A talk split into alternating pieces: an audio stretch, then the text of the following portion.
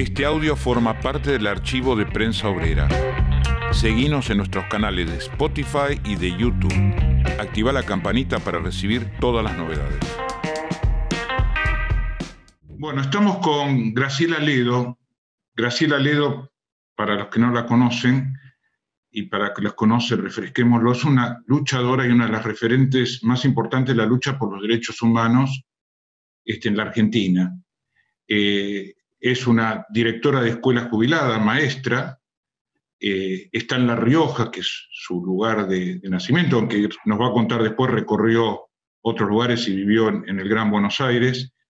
Este, Graciela eh, tomó este lugar de lucha tan importante y destacado a partir de la desaparición de su hermano, Alberto Ledo, que era conscripto, que desapareció en el año 76, y la repercusión de, del caso de Alberto Ledo fue muy fuerte porque involucró a Milani, entre otros. De eso vamos a charlar hoy con Graciela. Antes de darte el, saludo, eh, te quiero hacer una pregunta, porque la figura de, este, Graciela Ledo está muy ligada en su lucha a otra mujer muy importante, que es su madre, que es este, Marcela Brizuela, que según creo está por cumplir los 90 años. Entonces, primero te quiero preguntar cómo está este, tu mamá, cómo está Marcela, porque Marcela, si no me equivoco, fue una de las fundadoras este, y la referente más importante de Madre de Plaza de Mayo en La Rioja. Hola, Graciela, ¿cómo estás? Hola, buenas tardes, Eduardo, ¿cómo estás? Muy bueno, eh, lindo en esta siesta de La Rioja que es tibia, hay un sol hermoso este, que nos permite disfrutar parte del día. Sí, este, los demás horas del día se pone un poco fresco. Eh, mi madre, Marcela, este, está bien, está muy lúcida, está prácticamente muy bien, tiene algunos problemas, sí, debido también a su edad. Este, y bueno, este año va a cumplir 90 años, de los cuales 44 años son de lucha, desde el momento que desaparece Alberto en el año 76. Eh, era muy joven entonces y, y ahora ya con 90 años eh, todavía este, se nos debe la justicia. O sea, la democracia, especialmente que ya tiene más de 30 años, luego del periodo tremendo de la dictadura, eh, no, ha, este, no nos ha dado la justicia que nos merecemos y la verdad, porque de a poco hemos ido hilvanando, hemos ido armando ese rompecabezas que este, implica para todas las víctimas de la dictadura el ocultamiento eh, por parte de los genocidas, de la iglesia, de, todos los cómplices y este, de la justicia de lo que pasó con nuestras víctimas, de qué hicieron, incluso ni dónde están sus cuerpos podemos saber. Eh, y como nos pasa a nosotros como familia, le pasa a miles de familias en la República Argentina. Quiero utilizar una frase que no me pertenece, porque pertenece ya a todo el pueblo argentino. Señores jueces, nunca más. Yo creo que la República Argentina se hizo este, muy conocida y tiene una, digamos, un estatus de que los juicios por delitos de lesa humanidad han sido excelentes, han sido algo que no pasó en otros países, y a lo que yo digo que, que no fue tan así, que miles de genocidas unos pocos están presos, muchos ya con prisión domiciliaria, a muchos los alcanzó la impunidad biológica y las víctimas seguimos sin la justicia. Por eso digo que mi madre es una de las madres de Plaza de Mayo, históricas este, de La Rioja, la otra señora Luisa, este, está, eh, también está lúcida, pero está con muchos problemas de salud y va a cumplir unos 25 años este año. Y la otra madre que eh, ya murió en el año 87, fueron las impulsoras de todo este movimiento de derechos humanos en la región. Graciela, eh, para que recordemos, porque vamos a ir a, este tema muy importante, lo que decís de los juicios, que un poco refresquemos cómo fue la desaparición de, de tu hermano, de Alberto Ledo, y había un responsable que fue a juicio muy tarde, que es el caso de César Milani, que fue este, ¿no es cierto?, jefe de las Fuerzas Armadas en la época del ejército, en la época del último gobierno de Cristina Fernández de Kirchner. Entonces, un poco que refresquemos cómo fue la situación, la desaparición de Alberto y la responsabilidad de Milani. Bueno, Alberto este, se incorpora en el mes de febrero al, al, servicio militar, lo que tradicionalmente se le decía colimba. Dejó ese año la universidad porque él estudiaba licenciatura en historia en Tucumán y este, vino para que lo incorporen al servicio militar en el mes de febrero. En el mes de mayo, el 20 de mayo, lo llevan a Tucumán, a Monteros, donde había un campamento, donde eh, se desarrollaba el operativo Independencia.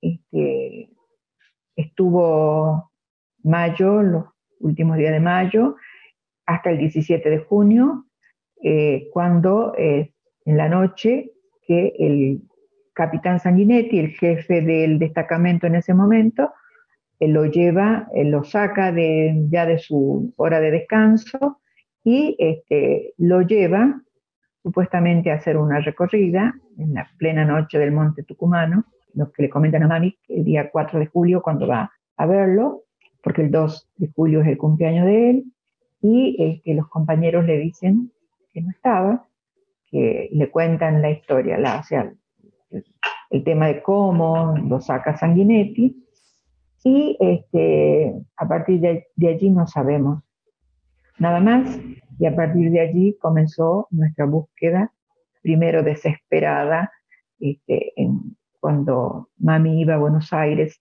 este, y salíamos por todos los organismos que estaban en ese momento recibiendo las denuncias, que eran cientos y luego miles de las personas que estaban desaparecidas. Nosotros solamente queremos saber dónde están nuestros hijos, vivos o muertos. Angustia porque no sabemos si están enfermos, si tienen frío, si tienen hambre, no sabemos nada. Y desesperación, con el tiempo hay muchas cosas que nosotros desconocíamos, ¿no? Porque no se nos informó, porque se fue tapando, terminó la dictadura, vino el gobierno de Alfonsín, este, se juzgó a, los, a las cúpulas, digamos, ¿no? Y luego se decretaron las leyes de obediencia de vida, punto final. Después viene el gobierno de Carlos Menem y decreta los indultos de los pocos que estaban presos. No tuvimos oportunidad de conocer más. Nuestra lucha siguió, siguió en la calle, siguió en los actos, siguió este, tratando de crear conciencia, tratando de hacer conocer lo que fue la dictadura, lo que fueron los desaparecidos, los presos políticos, los niños nacidos en cautiverio y que las abuelas todavía buscaban, hasta que llegó la época de Néstor Kirchner cuando se derogan las leyes de obediencia de vida, punto final, se da comienzo a los juicios de lesa humanidad. Nosotros desconocíamos que Milani había sido uno de los responsables de la desaparición de Alberto. ¿Por qué? Porque Milani era subteniente y era uno de los que, subtenientes que llevaron a los soldados al campamento en Montero. Un grupo de 30 soldados estaba a cargo de Milani, un grupo de 30 soldados estaba a cargo de el subteniente Molina, que es otro de los cómplices, ¿no? Este, nosotros, y es más, nosotros no supimos pero no supimos por qué. Eh, Milani, como un as de la inteligencia militar, había ido haciendo desaparecer todas las pruebas que lo incriminaban.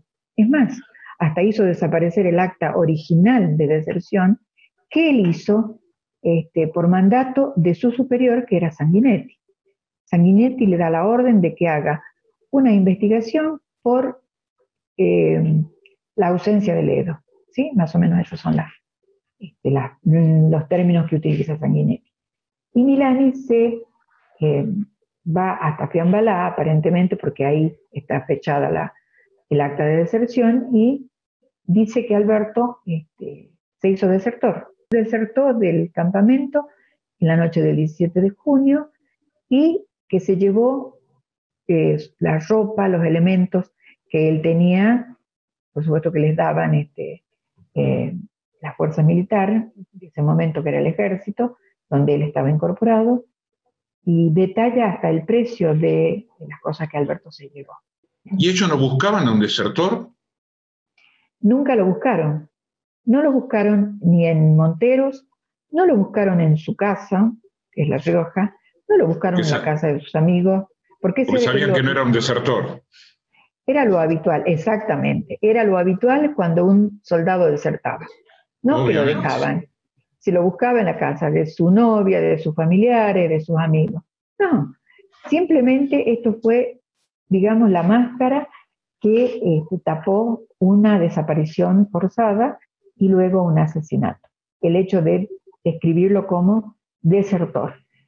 Eh, después nos fuimos enterando cuando en el 2013, eh, en un programa televisivo, este, se denuncia esto. Bueno, nosotros ya eh, los días previos ya más o menos conocíamos que esta persona que estaba, por ser designado jefe del ejército, había tenido que ver con la este, desaparición de Alberto. Ahí también, y con nuestros amigos, compañeros de lucha, como es Alfredo Olivera, expreso político, desde el año 77 hasta el año 83, eh, comentando con, con Alfredo, este, eh, le digo, bueno, mira, aparentemente ya estaríamos por conocer algo de lo que pasó con Alberto, porque dicen que este jefe del ejército que están por nombrar, eh, Milani, este, tuvo que ver, porque tuvo que ver con el acta. Este, a todo esto ya a mí me había llamado Yopo Illanes, de Chilecito, a quien yo no conocía, sí había sido amigo de mi hermano, pero yo no lo conocía personalmente, pero él consiguió mi teléfono y me llamó y me dijo, mira Graciela, que ese tipo Milani, están por nombrar jefe del ejército, este, era subteniente cuando el flaco y yo estábamos ingresando en la colina. Causa de Ledo. Yo cuando estaba haciendo el servicio militar, yo lo hice en Catamarca. De Catamarca me llevaron a Tucumán. Y en esa oportunidad yo iba de custodio y bueno, cuando llegué a Montero, vi un soldado que me saluda y que casualmente era Ledo. Él me, me comenta que estaba muy cómodo y que se sentía muy bien. Era como un privilegio que tenía al ser asistente de un oficial. Y ese oficial era el, en ese momento el subteniente Milani. Bueno, conversando con Alfredo, Olivera me dice, escúchame una cosa, ¿quién es? Milani, dicen, le digo. César Milani. Espera un poquito, me dice Milani. Ese tipo lo denuncié yo en el año 79. No me digas, entonces yo lo traigo a la computadora, justo acá estamos en en esta sala donde está la computadora. Ya le digo, esta es la foto, las fotos que están saliendo. Sí, me dice este. Yo lo denuncié en el 79. ¿Y por qué lo denuncié? Mira, es mal, dice, la denuncia está en el libro este, donde la Comisión Provincial de Derechos Humanos, el informe final, ahí este, eh, tomamos los testimonios de todas las víctimas de todos, de presos políticos, de desaparecidos, etc. Este, él había estado como secretario en la comisión, ¿no? Dice, yo te voy a traer, mira, vamos a verlo y después te voy este, el Nunca Más, que se le llama el Nunca Más Riojano, que es el informe final de la Comisión Provincial de Derechos Humanos de La Rioja. Se fue a su casa, me trajo lo que él tenía como originales, él fue secretario, por lo tanto, tiene guardado un original de, del informe, y después se editó como el Nunca Más Riojano, informe provincial, al que le faltan muchas hojas, ¿no? Muchas hojas. La denuncia de él abarca desde que estuvo en, digamos, en el secuestro de su padre, Pedro Olivera, los primeros días de marzo del 77, que de allí eh, Milani él lo denuncia y fue así este, como el que comandaba la patota que lo secuestra al padre. Este subteniente rubio, alto, buen mozo, era el que, te digo porque para la gente de La Rioja, es que somos casi todos morochos, no muy altos, era este, raro, era fácilmente reconocible. Un gringo. Sí, Apareció el gringo. Apareció el gringo. Que aparte era, era de Córdoba el gringo. Era de Córdoba, de Cosquín. De, Cosquín, exactamente. Padre, el padre un, este, uno de los punteros políticos del PJ de Cosquín. Sí, sí, sí. Eh, bueno, Y quien este, lo lleva detenido al padre esa noche es él, este, un operativo muy grande con muchos este, vehículos del ejército, con muchos efectivos del ejército, este, lo llevan, el padre de Alfredo Olivera es torturado salvajemente, eh, en la cárcel le da, en la cárcel decimos, primero fue llevado al batallón y luego a la cárcel, que funcionaba como este, una cárcel ya no solamente de presos comunes, sino de presos políticos. Le da una ACD en, en la cárcel donde es torturado, y el día lunes, esto fue un viernes a la noche, el día lunes ya se había movilizado toda la familia, este, porque necesitaba la medicación este, que necesitaba para el corazón. Y el día lunes lo dejan tirado en la, en la puerta de la casa de Alfredo Olivera con el ACB, del cual nunca se recuperó del todo don Pedro, el papá de, de Alfredo, y este, a los pocos años muere. El médico que lo atendía, el doctor Santander, que fue testigo en la causa de Alfredo Olivera, este, detalla eh, lo que había pasado, que le eh, impidieron a la familia que el doctor Santander, un dirigente peronista de esos años, lo siguiera atendiendo y le impusieron un médico para que siga atendiendo a don Pedro. Eh, una cosa que, de tanto, ¿no? Este, el, presbítero, el capellán del ejército, Pelanda López, que fue uno de los cómplices también de la desaparición de Alberto, he consultado diciéndole, por favor, que interceda para que lo dejen ver, que le entreguen los medicamentos. El cura Pelanda López le dice al hermano de Olivera, espera un poquito que lo voy a consultar con el teniente Milani y luego les voy a dar una respuesta. ¿Cuánto tenía 21 años en ese momento Milani? Sí. ¿Cómo, ¿Cómo vivieron ustedes y en particular tu mamá el apoyo de Eve Bonafini a Milani, porque contando todo esto que contás, ¿no es cierto? Y todas estas evidencias, y ver, viste, las publicaciones, inclusive los, los halagos, abrazos, de, ¿cómo lo vivieron ustedes eso? Yo con muchísima bronca, con muchísima impotencia, ya eh, habíamos tenido eh, la traición de un gobierno que se dijo defensor de los derechos humanos, al ponerlo a Milani como jefe del ejército, no, es, no haber escuchado nuestra verdad, porque no solamente Eve de Bonafini puso en duda, Estela de Carlotto también dijo en un momento, habría que ver si lo que dice Olivera es verdad, poniendo en duda el relato de una víctima, la denuncia de una víctima. Estoy muy orgulloso de ser militar a pesar de cargar con la mochila que cargamos nosotros, porque este, por eso hay que empezar a dejarla la mochila, ¿no? Ah, a que se, tirarla, dejarla, porque no, es justo. bueno, no es justo, no es justo. Este abrazo de Ebre Bonafini, la tremenda entrevista que le hizo en, la revista que tenían las madres en ese momento, que mi mamá la vendía todos los meses. Mi madre era una de las personas, de las madres en La Rioja y en el país que distribuía esa revista. La distribuía y era una forma de militar de ella, ¿no? Este, ya que no llevábamos el juicio, bueno, eh, nuestra militancia en todos estos años fue eso, ¿no? Distribuir este, medios de, prensa, hacer actos, hacer conocer la vida de los desaparecidos, bueno, de, de todas las víctimas. Eh, para nosotros fue un golpe tremendo. Mami no podía creer eh, es más, llamó, llamó a la sede de las madres para preguntar si era cierto, se la negaron, le dijeron que estaba en el baño. Mami vio la entrevista en, lo que salió en la prensa, porque a partir de allí nunca más le mandaron la revista, nunca más la llamaron, este, y mi mamá se quedó con un dolor tan tremendo en su corazón que le tardó algunos días en recuperarse.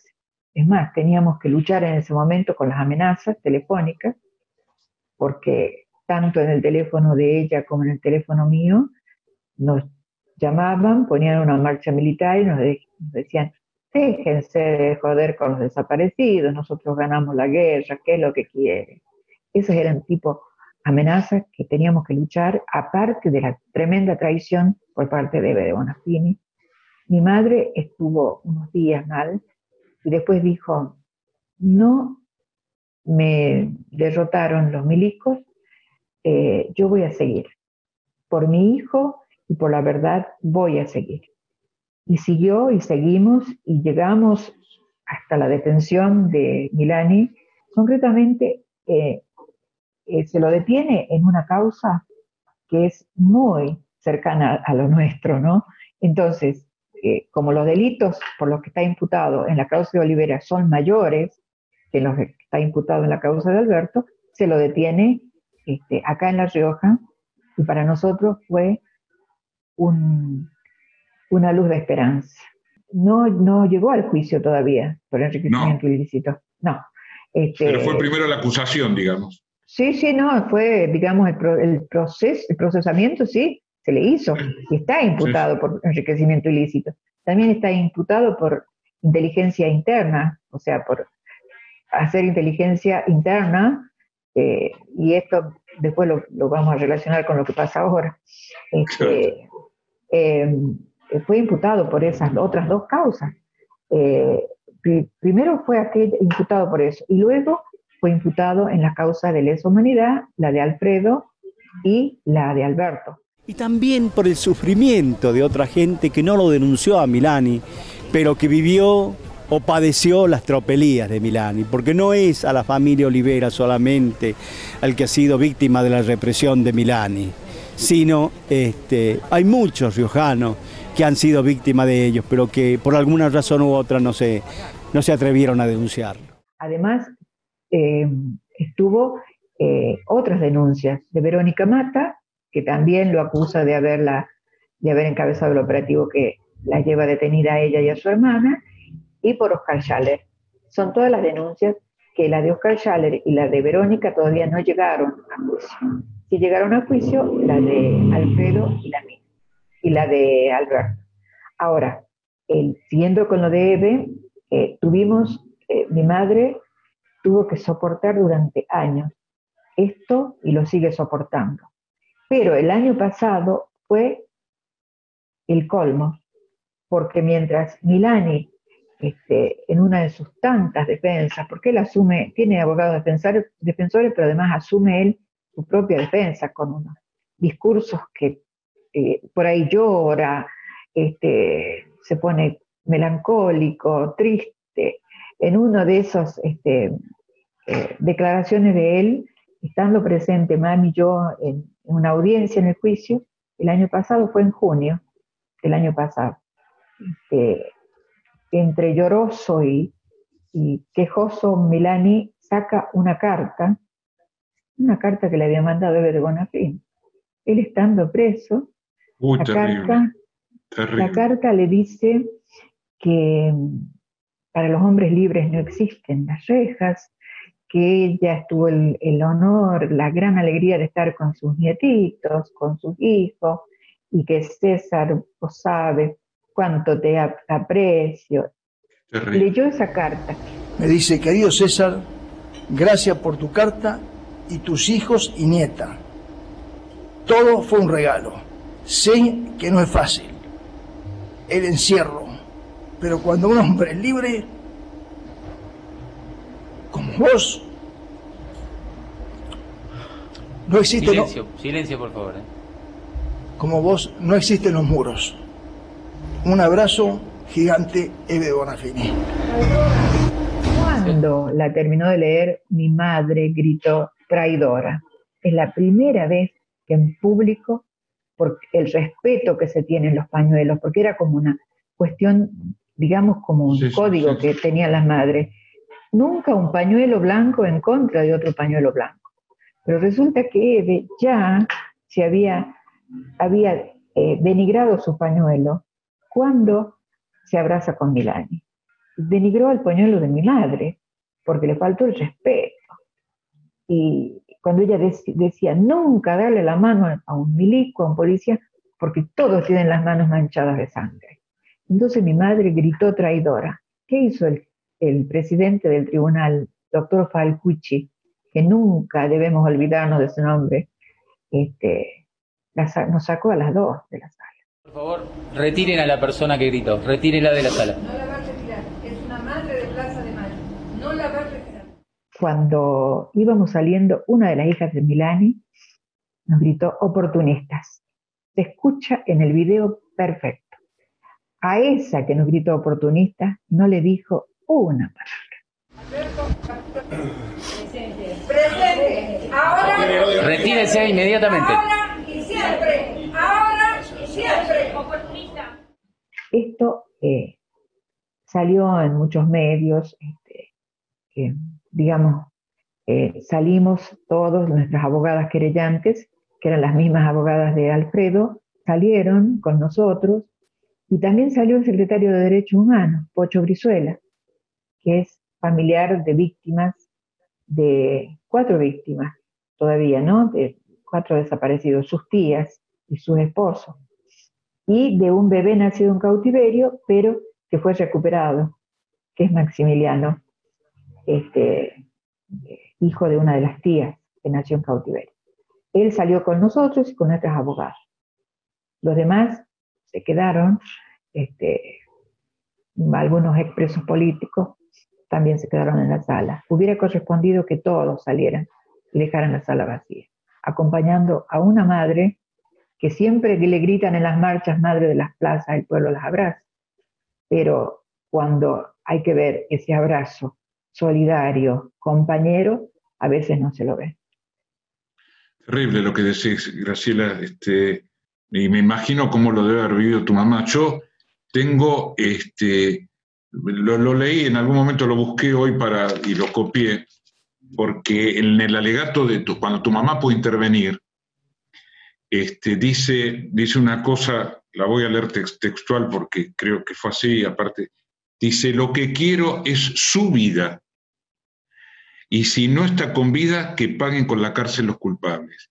Y el reclamo de la vida, ¿te acordás que la consigna que gritábamos era con vida lo llevaron, con vida lo queremos? Nunca aceptamos que fueran declarados muertos, sino decían quién los mató y dónde estaban, ¿no es cierto? Y ella con, en ese momento, no sé, tendría 89, 88 años, o esto creo que fue en octubre del año pasado, se paró a decir eso y realmente este, con todo este golpe que vos decís, qué fuerza, qué fuerza enorme y qué voluntad de lucha este, que, que, ha manifestado las dos, pero ella me refiero sobre todo por la edad.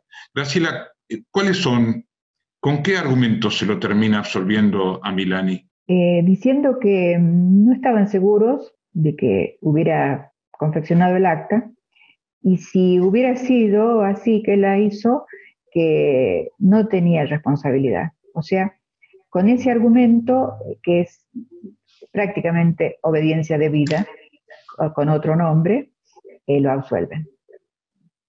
Con ese argumento.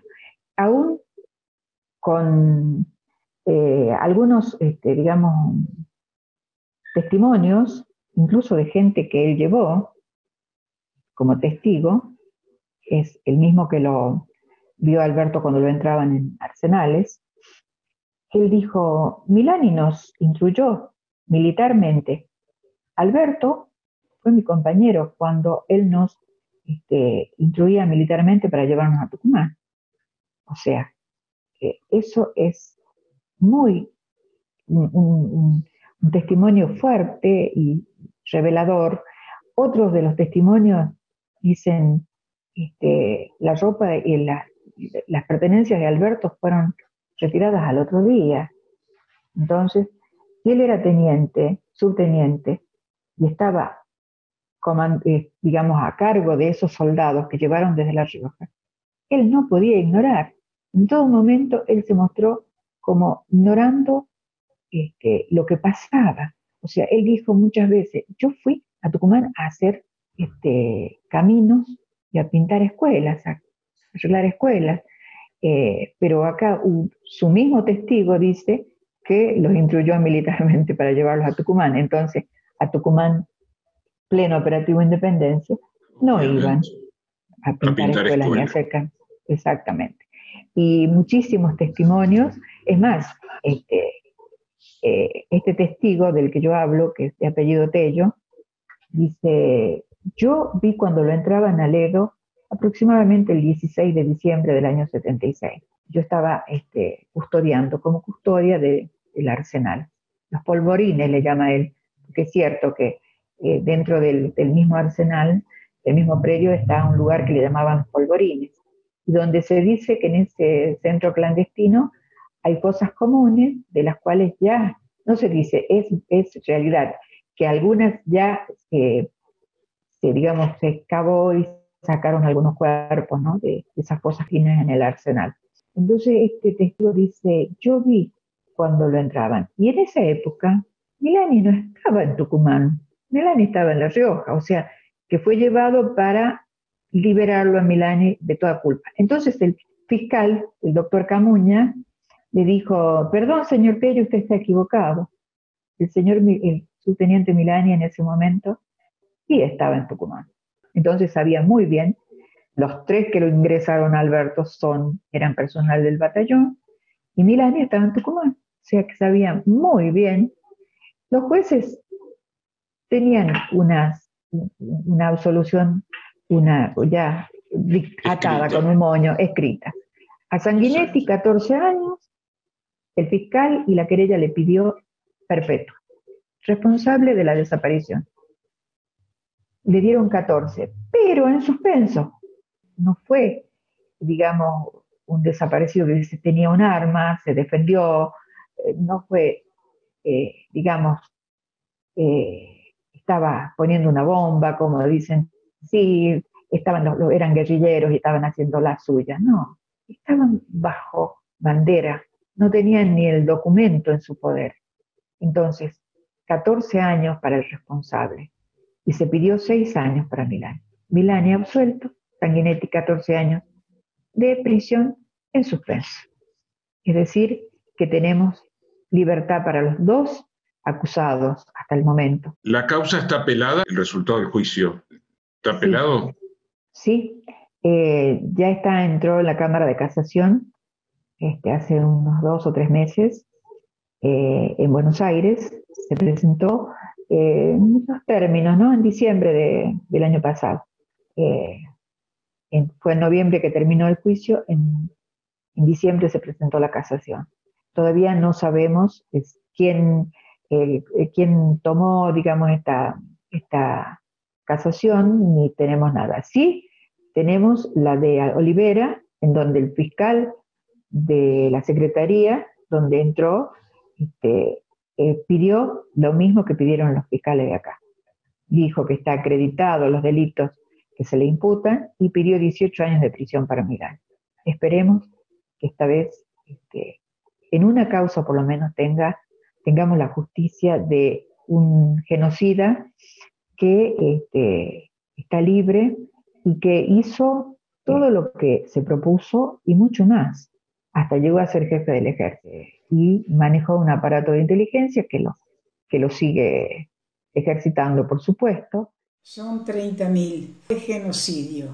No olvidamos, no perdonamos, no nos reconciliamos, no habrá vuelta de página. ¿Cómo vivís vos cuando este, eh, Alberto Fernández dijo hay que dar vuelta a la página y después metió a las Fuerzas Armadas a repartir comida? Y nuestras nuestro, digamos, organismo y este, amigos de, nuestros en la lucha, nos pronunciamos, hay un documento donde repudiamos estos dichos de Fernández, de dar vuelta a la página, y porque no, eh, hasta, que no hasta que quede, digamos, el último genocida suelto, porque cuántos genocidas están sin castigo, cómo a Milani se lo descubre después de tantísimos años como un genocida. O sea, las causas que se, digamos, que se denunciaron, inclusive nuestra causa se denunció ante la OEA, este, los genocidas siguieron haciendo su vida, siguieron haciendo su carrera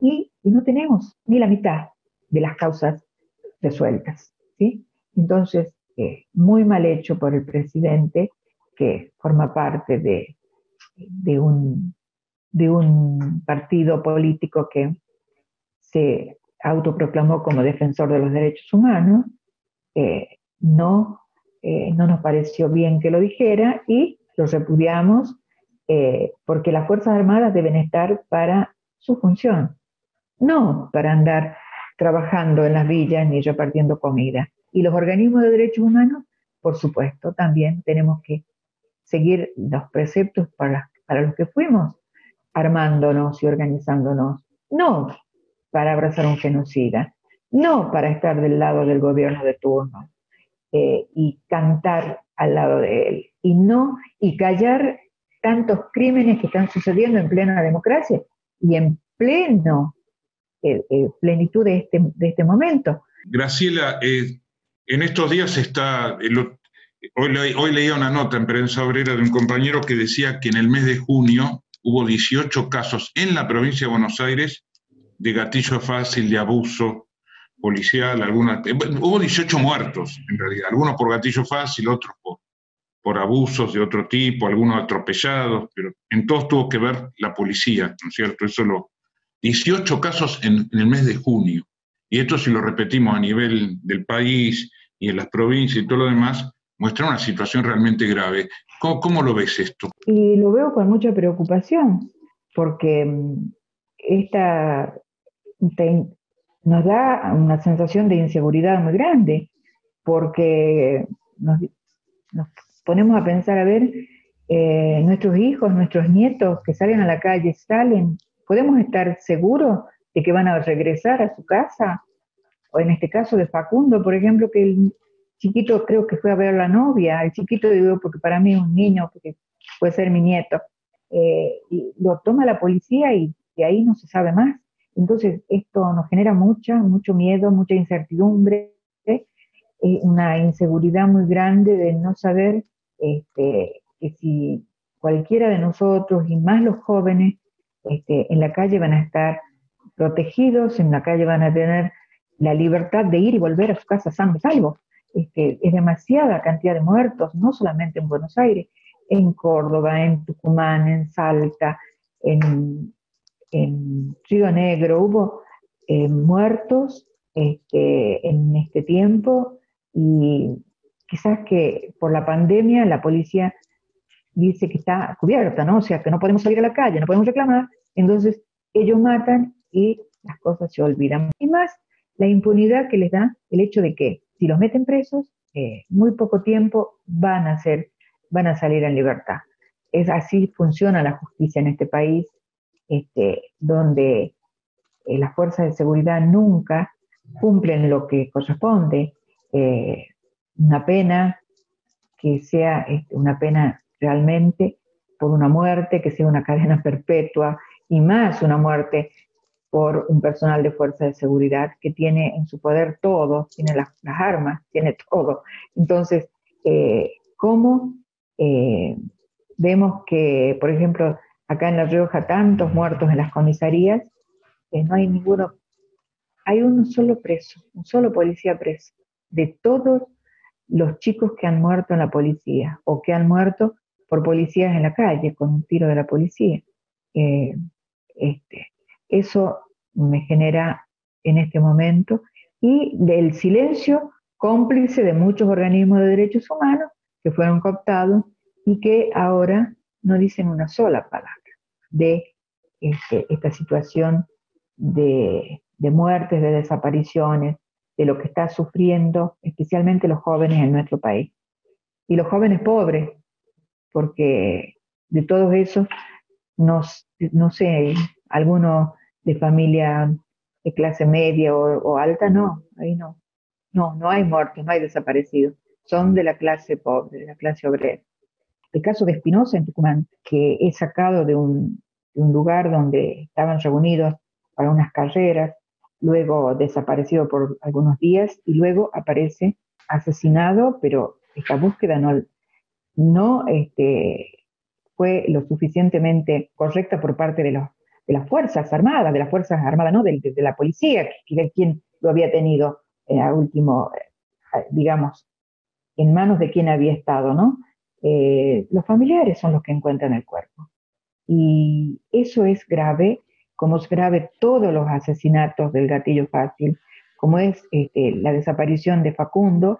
Yo ojalá que esté vivo, pero si no aparece después de tantos días, todo esto a mí me da pena porque los organismos de derechos humanos, que, nuestra razón de ser es eh, la defensa de, de, todos, los derechos de ayer y de hoy y del futuro, este, los derechos humanos que se violentan, tanto por, por este, desapariciones o asesinatos, torturas, etcétera, que suceden en las comisarías, y no se está organizando un repudio masivo, una, que, se sienta y que termine de, darnos la justicia, de, saber dónde están esos jóvenes, por lo general son jóvenes, ¿eh? son muy jovencitos, yo creo que necesitamos dar una respuesta organizada que lleve, ¿no es cierto? Porque en realidad eh, el pueblo argentino es muy sensible frente a estos problemas. Y yo creo que sí, claro, eso es lo que digo, que eh, por ejemplo cuando desaparece Maldonado hubo un movimiento enorme, ¿cierto? Así es. Eh, en todo el país, este, bueno, hasta que apareció. Y bueno, no sé, Quizás quiero pensar que es por el tema de que eh, uno no puede salir, ¿no? A manifestarse en la calle, eh, pero lo puede hacer de otras maneras. O sea, eh, los organismos de derechos humanos tienen la facultad de pedirle audiencia al presidente, al, al ministro de Defensa, etcétera, etcétera. No veo que esté sucediendo tampoco. Es más, veo un reclamo ahí porque el presidente se sentó con los empresarios. Lo repudio también pero yo hubiera dicho, no me gusta que esté con los empresarios que han explotado siempre a los trabajadores y que han sido cómplices de la dictadura, pero también yo le hubiera dicho, señor presidente, ¿qué pasa con los desaparecidos? ¿Qué pasa con los muertos por las fuerzas policiales? ¿Qué pasa? Yo, organismo de derechos humanos, hubiera hecho una carta mucho más completa. Graciela es una luchadora de toda la vida la, las circunstancias la colocaron en que, que haya concentrado su fuerza junto con, su madre en, la lucha este, por la desaparición de, de, su hermano, de Alberto. Pero Graciela era una luchadora, Graciela fue docente en La Matanza, me comentó el otro día. Este, justo hablábamos por el caso este de Lucas Verón, chico de 18 años que, fusilaron prácticamente La Matanza. Estuviste muy preocupada por las situaciones. ¿Cómo vivís la situación actual del país?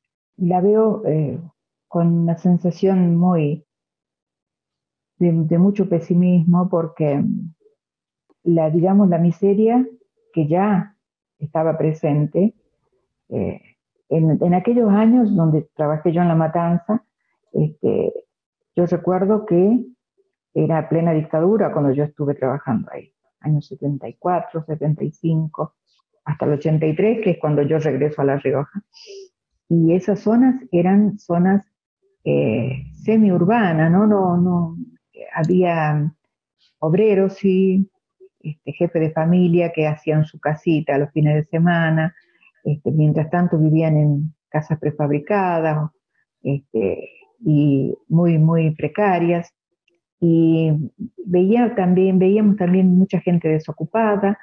Este, o sea, el maestro conoce mucho la realidad social, quizás más que nadie. Yo he sido maestra toda la vida de zonas urbanos marginales. Nunca fui maestra de una zona de clase media, menos de una escuela privada, nunca lo quise ser. Con estas realidades, ¿no? En esos años eh, se les daba desayuno y almuerzo a los niños, o almuerzo y merienda. Eh, en la provincia de Buenos Aires creo que sucede eso todavía, pero yo pienso que en estos tiempos de cuarentena, que los niños no van a la escuela, tienen menos alimento todavía que en las épocas en las que los chicos van a la escuela. Yo pienso siempre en los niños, ¿no? Porque siempre estuve muy cerca de los niños y más de los niños pobres, de los niños humildes. Veo acá en mi, provincia también, el otro día un supervisor, uno de los cuantos supervisores escolares, le pide al Ministerio de Desarrollo Social que aumente el bolsón que le dan, porque le dan un bolsón cada dos meses a esos niños que tienen que recibir una copa de leche todos los días, pero ¿qué pasa? Que no les dan ni una caja de leche en ese bolsón. Les dan una cajita de té, una cajita de mate cocido, eh, unos paquetes de galletas, no les dan azúcar, no les dan leche, no les dan cacao, no les dan harina para que las mamás puedan hacerles un pancito. Entonces, empezando por eso, siguiendo por los miles de desocupados que ya había, más los miles que se aumentaron con estas cuarentenas, eh, más la tremenda deuda externa que nos ata de por vida, desde que yo tengo uso de razón eh, y desde que empecé a militar, este, ya estábamos siempre, eh, nos ajustaban a los pobres, siempre al pueblo. Nunca dijeron, vamos a ajustar a los que más tienen, a las empresas, a los grandes capitales. Nunca. Ya estaba eh, en plena gobierno peronista en el año 73, 74, ya vivía yo en Buenos Aires, y recuerdo que la pobreza en las escuelas seguía igual que en la dictadura, y es lo mismo que me tocó vivir en mi provincia cuando ya fui directora de la escuela Monseñor Angelelli, que también ubicada en una zona urbano marginal. Seguíamos con estas situaciones de padres desocupados, este, niños que iban solamente a comer, se dormían, muchos se dormían, ¿eh? Muchos se dormían, porque, porque, porque tenían debilidad, tenían muchos desnutridos, muchos niños abusados. Me ha tocado remar con situaciones muy pesadas, muy duras que por eso digo, el maestro, quieren conocer cómo está la sociedad, cómo está la economía, hablen con un maestro. Y él le va a decir, le va a cantar lo que, lo que sucede. Y más un maestro que se interesó siempre en humildes, en que no tomó esta profesión como una manera de ganar un sueldo, sino que lo tomó como un compromiso. Y veo que eh, este es un año perdido, ¿no? Vamos a hablar de educación es un tema muy importante también porque sabemos que un pueblo educado, un pueblo que va a tener armas para la lucha, armas para discernir lo que está bien y lo que está mal, lo que este gobierno ha hecho y lo que no ha hecho, quién es el que se lleva en la plata, quién es el que no lo afecta la deuda externa como nos afecta a nosotros, porque supuestamente los jubilados estamos con nuestros sueldos, con nuestros haberes eh, cortados, reducidos como mi madre, como yo, porque por imposiciones del Fondo Monetario, que dijo, hay que bajar las jubilaciones. Baja jubilaciones de 10 mil pesos. ¿De qué sirven 10 mil pesos? 12 eh, mil pesos, que es el haber mínimo. Ahora, ¿cuánto han pasado a cobrar los del haber mínimo con este último aumento? De 12 mil han pasado a cobrar 13 mil. ¿Cuál fue el aumento? Mil pesos. ¿A cuánto equivalen? A dos kilos de carne. ¿Qué hacemos con todo lo demás? Y en cuanto a la educación, este año está perdido. Veo que hay muchísima desigualdad, muchísima inequidad, porque lo veo en mis nietos. En mis nietos que reciben las tareas y ellos tienen acceso a Internet, tienen acceso a un teléfono de su madre de su padre que pueden. Y hay madres y abuelitas o tías, porque los niños no, siempre viven con sus padres. yo no sé cómo tengo que orientarlo en la tarea, no sé, eh, no tengo un teléfono, no tengo internet. ¿Cómo? No tengo WhatsApp, no tengo... No tengo WhatsApp, porque muchos teléfonos no tienen WhatsApp. Entonces, ¿Eh? esa falta de, además de que estos niños que tienen la posibilidad de, acceder, ¿no es cierto? Y por su mamá y porque yo también les doy una mano en eso de, los deberes, de, las tareas. Este, y lo demás, que es un año perdido. Y acá se ve la tremenda desigualdad entre pobres y ricos, entre pobre y clase media, que los que no tienen acceso a la tecnología este, y esos niños no aprendieron nada, ni van a aprender durante el año. Es un año perdido. Eh, y todo por una sociedad, por una sociedad que no nos ha dado las mismas armas a todos, que estamos y, y cada vez caemos en mayor desigualdad, porque la franja de los pobres cada día se agranda más. En vez de subir un poquito, nos vamos bajando por esta situación, por los desocupados, por los salarios este, que no alcanzan, que no, si se calcula que como mínimo tiene que, un, salario mínimo tiene que estar en 50 mil pesos. Bueno, un maestro en La Rioja apenas cobra 20 mil. Un maestro, te digo. Y un empleado público con la más alta categoría cobra 20 mil pesos acá en La Rioja. Entonces, ¿de qué, qué vamos a hacer? Graciela, vamos a, te digo, este es un, realmente un placer este, haber hecho esta, esta comunicación, este, porque, bueno, creo que te pintas como lo que sos, una luchadora completa, ¿no es cierto? Este, y bueno, por ahí la podemos repetir en algún otro momento. Total, este, si, si, si, no si aburrimos, nos divertimos nosotros, por lo menos nos interesamos, pero creo que es muy, este, es muy estimulante. ¿Querés decir algo más para terminar? Darles un saludo a vos, a todos tus colaboradores. Eh, yo sé que son militantes, me han acompañado en mi lucha, nos han acompañado eh, durante estos años, ustedes y muchos organismos y muchos partidos políticos, principalmente de la izquierda, este, nos han acompañado y la prensa también.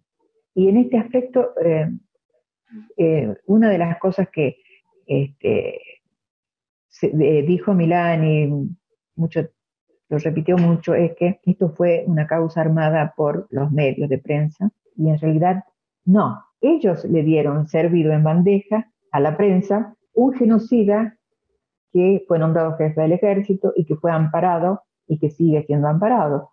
Nosotros dimos las notas a todos los que nos hacían notas, ¿no? Este, la izquierda, la derecha, a todos.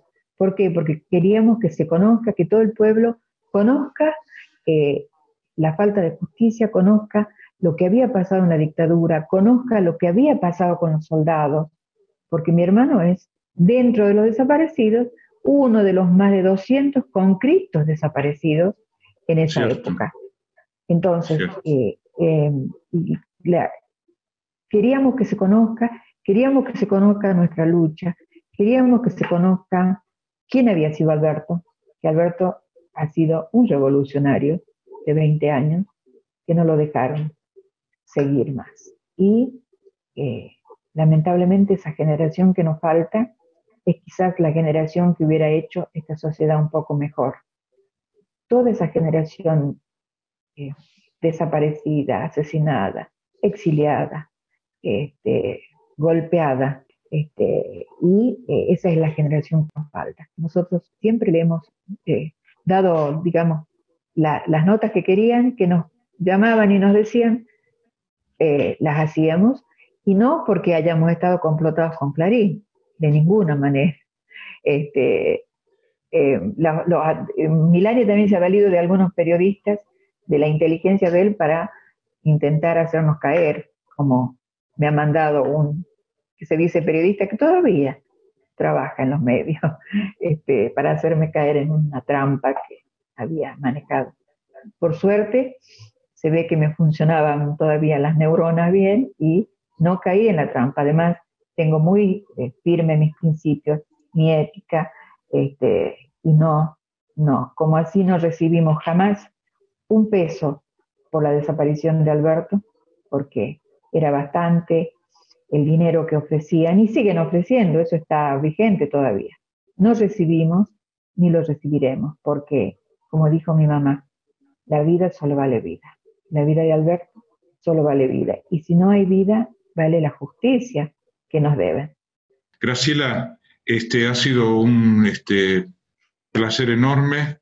Te pido que no la conozco personalmente, que le mandes este, de parte nuestra un abrazo muy grande a, tu mamá, que este, le digas que tiene mucho más amigos que, muchísimos más amigos que Eve de Bonafini, este, y de los buenos, de los que luchan. Así que este, para ver si le...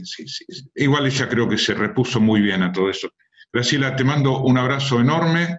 Este, y bueno, seguimos en contacto y, y vamos a poder organizar las cosas que organicemos, por supuesto, que tenga que ver con la lucha de los derechos humanos, vamos a estar juntos. Te mando un beso y un abrazo. Hasta pronto. Igualmente, igualmente un gran abrazo y cuando gustes estoy dispuesta.